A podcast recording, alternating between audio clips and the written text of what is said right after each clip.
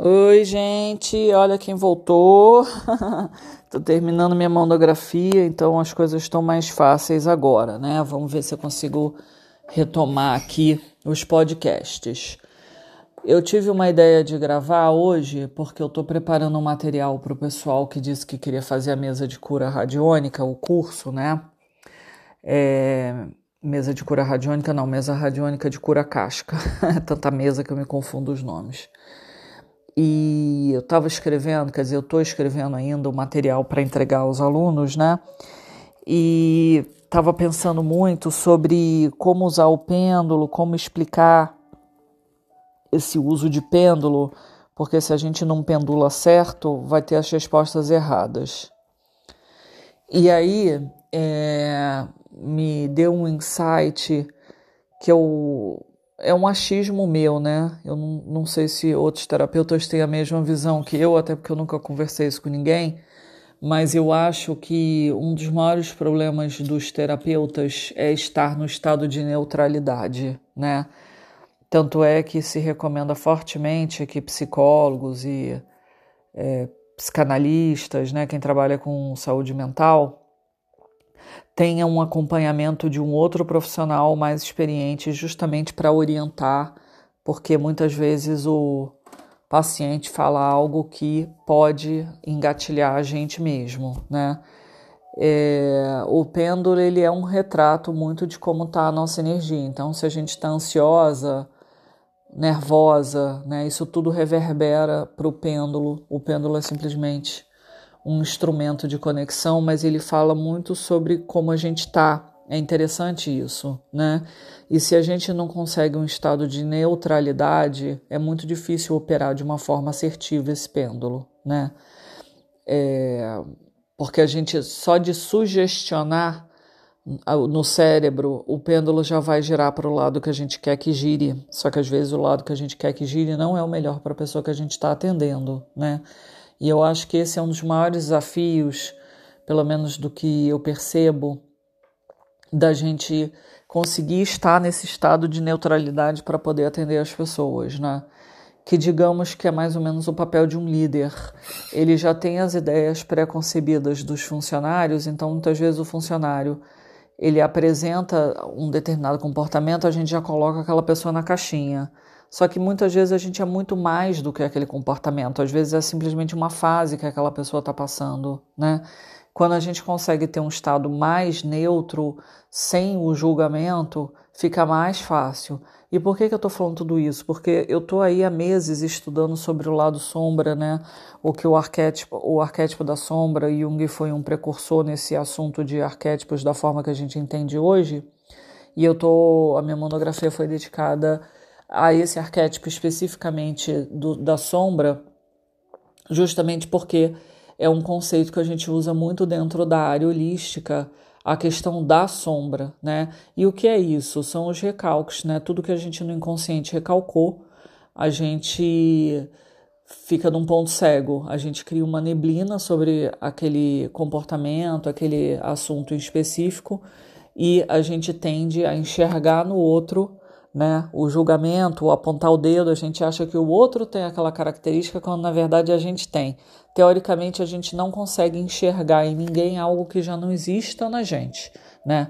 Então a gente tende a apontar para o outro algo que a gente é igualzinho, né? Por isso que é muito interessante esse trabalho de análise pessoal para que a gente veja onde estão tá os nossos pontos de conflito, nossos pontos cegos e muitas vezes a gente precisa de uma pessoa externa a gente que tem uma percepção maior. Tomar um chá que está muito frio aqui hoje.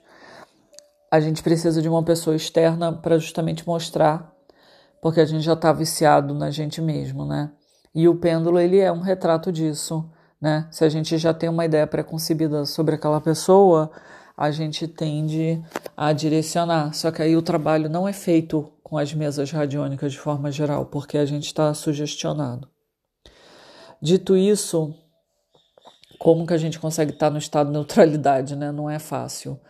Primeiro, entender quando a gente estiver julgando, né? Compreender que a gente é passível, sim, de julgar o outro, julgar nós mesmos e tentar cada vez entrar numa neutralidade de que eu não sei, né? Porque para o ego é muito importante a gente saber, né? Tudo a gente tem que saber.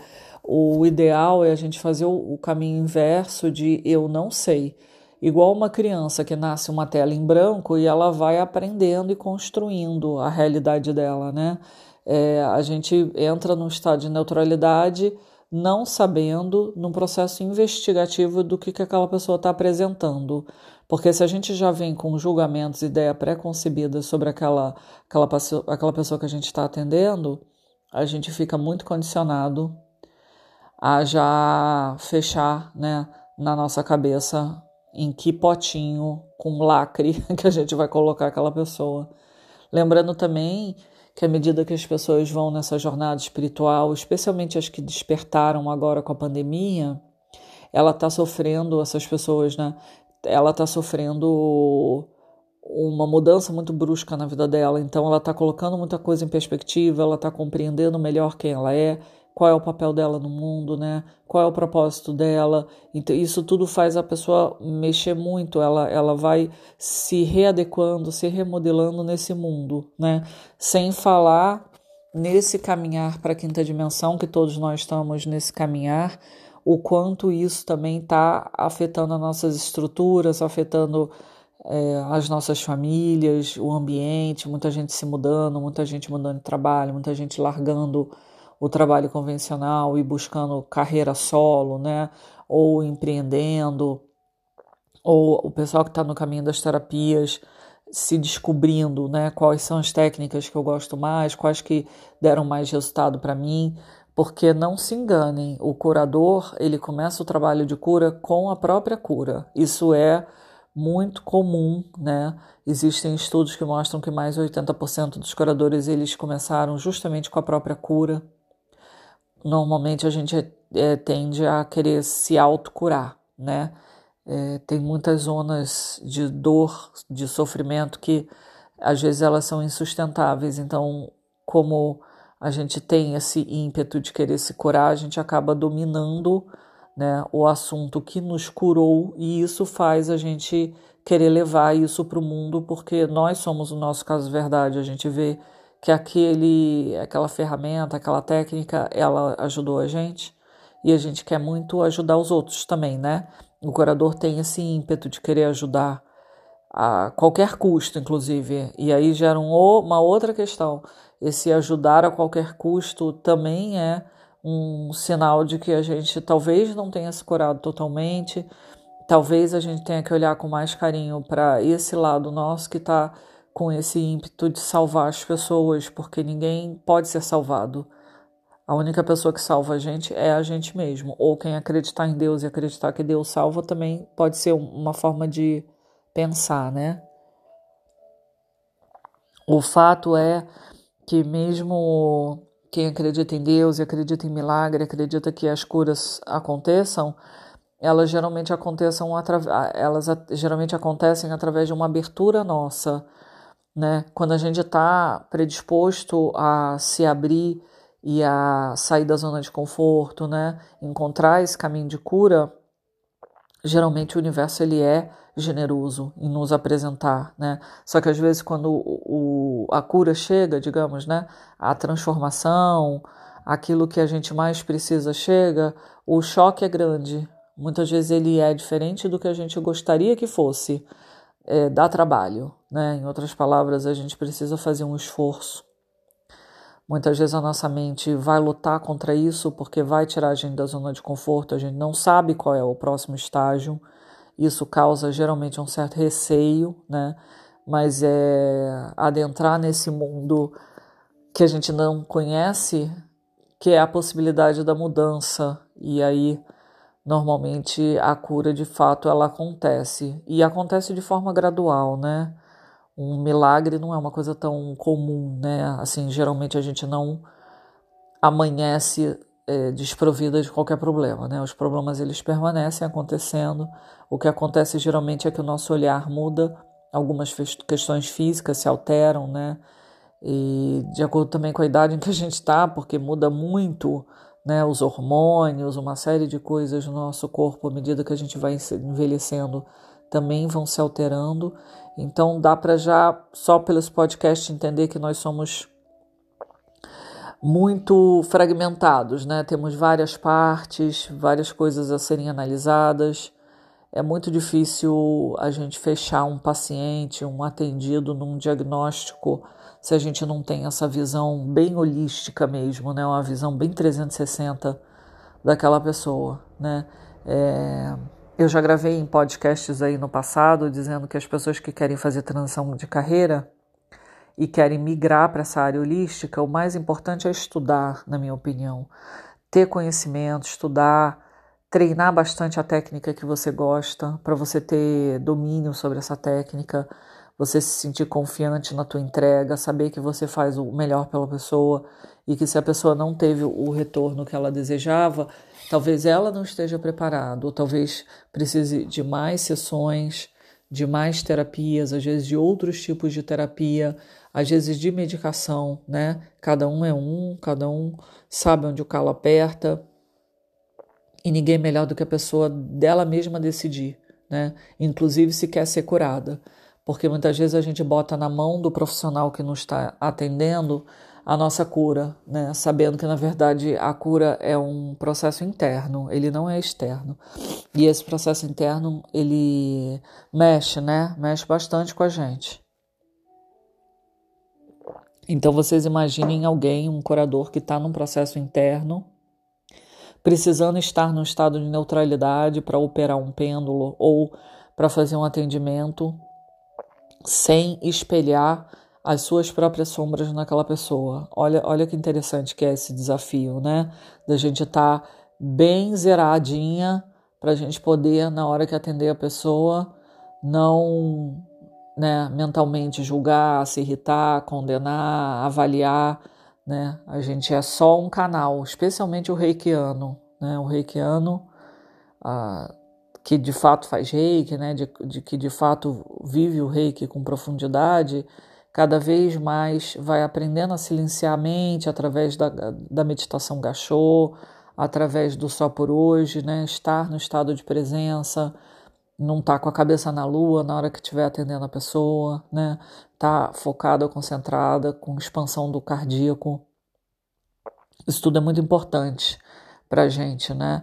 E mesmo as pessoas da área de saúde, como psicólogos e psiquiatras, eu tenho feito outros cursos em paralelo da psicanálise, eu tenho feito especialização e eu convivo hoje em dia com profissionais de saúde e eles mesmos relatam que eles muitas vezes sentem, as pessoas são mais sensitivas, é, mesmo que não tenham essa holística, né, às vezes a cabeça ela é mais focada na, na ciência do que nessa coisa mais holística, né, mas mesmo essas pessoas que nem têm essa amplitude toda, né, esse, esse conhecimento de, dessas magias, né, da, dessas energias sutis, elas relatam algumas que têm sensações que o paciente está trazendo, elas já começam a sentir reverberações estranhas no corpo, e aí pergunta para o paciente, a pessoa traz exatamente aquela sensação que o terapeuta estava tendo antes, né? Então você vê que nós nos comunicamos uns com os outros através de frequências.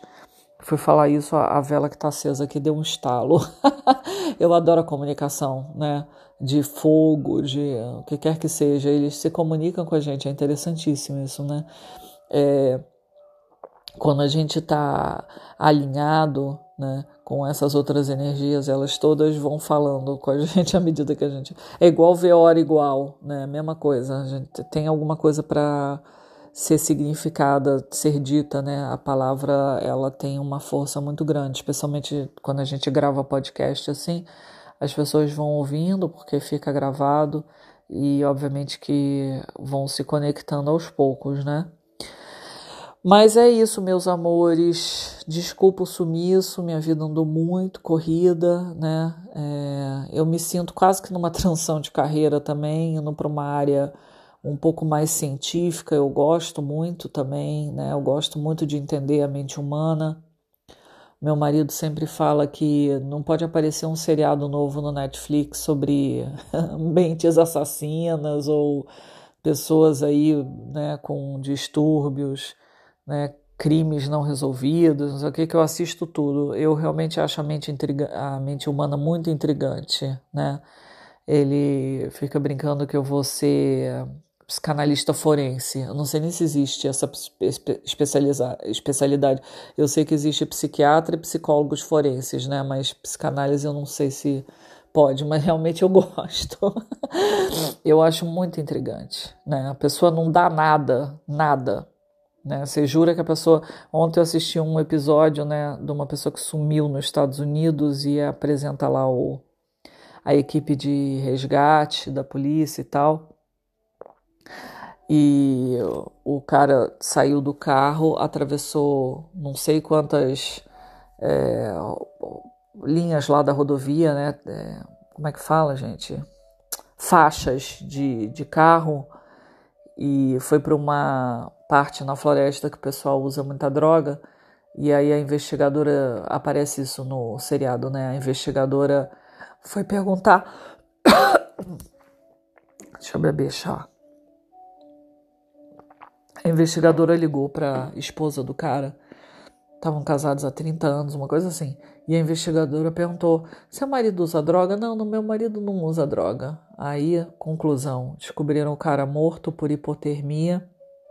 Ele foi usar metanfetamina, é, ficou sem senso, né? Perdeu o senso de orientação, atravessou todas as faixas da rodovia e caiu lá no mato e morreu. E a mulher ficou em estado de choque. A esposa falava: Nossa, mas parece que você está falando de outra pessoa. Eu nunca soube que ele usava droga. Olha que interessante. Pessoa casada há anos, anos a fio acha que a pessoa não usa droga, o cara é drogado. Muito louco, né? Então a mente humana me intriga, tanto do que usa quanto do que não usa. As duas coisas me intrigam muito. Será que a, ele nunca deu indício? Será que ela não quis ver, né? Porque ela tem uma filha lá drogada, então ela se negou a enxergar que o marido também era drogado, sei lá, né? Vai saber, né? Mas é isso então, pessoal. Bem-vinda de volta aí eu mesma. Vamos ver se agora eu consigo tocar esse podcast também, pelo menos gravar de vez em quando, né? E é isso, espero que vocês estejam todos bem, que a vida esteja caminhando, né? É, que a gente siga juntos aí nessa jornada, né? Um beijo, a gente se vê por aí.